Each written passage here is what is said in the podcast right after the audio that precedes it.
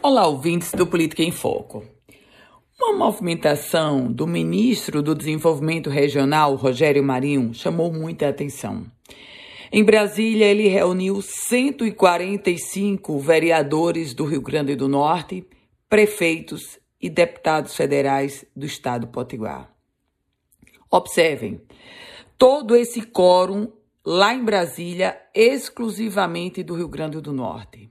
Oficialmente, o ministro Rogério Marinho, a assessoria de Rogério Marinho, divulgou que o encontro tinha como objetivo apresentar as principais ações da pasta na área de segurança hídrica no estado do Rio Grande do Norte.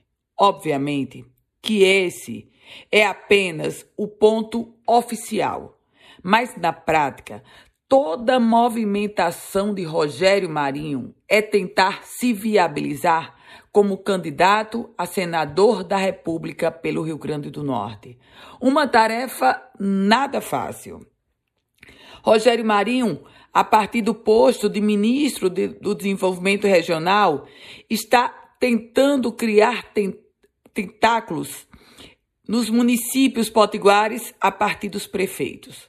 Ponto 1. Um, quem vota é o eleitor e não o prefeito. Mesmo o prefeito, que é um grande líder e são raros no Rio Grande do Norte, não tem o poder de transferência de voto de pelo menos 50%. Aliás, as estatísticas mais otimistas apontam, a partir da literatura, que um grande líder não consegue transferir nem 30% dos votos. Mas Rogério Marinho tenta apostar numa fórmula bem antiga, que é a partir do prefeito chegar ao eleitor. Isso é um aspecto. O outro, Rogério Marinho hoje não tem mandato. O que ele tem é um cargo no governo do presidente Bolsonaro. E neste momento, o concorrente direto para ele, Rogério Marinho, se viabilizar é Fábio Faria. E Fábio Faria tem hoje uma interlocução direta com o presidente Bolsonaro e, portanto, na hora que quiser, pode exonerar sim Rogério Marinho do cargo e deixar o ministro sem posto. O movimento mais recente de Rogério Marinho em Brasília, fazendo um ato oficial enquanto ministro de Estado, na verdade denota toda preocupação e mobilização para pavimentar um caminho que é por demais árduo.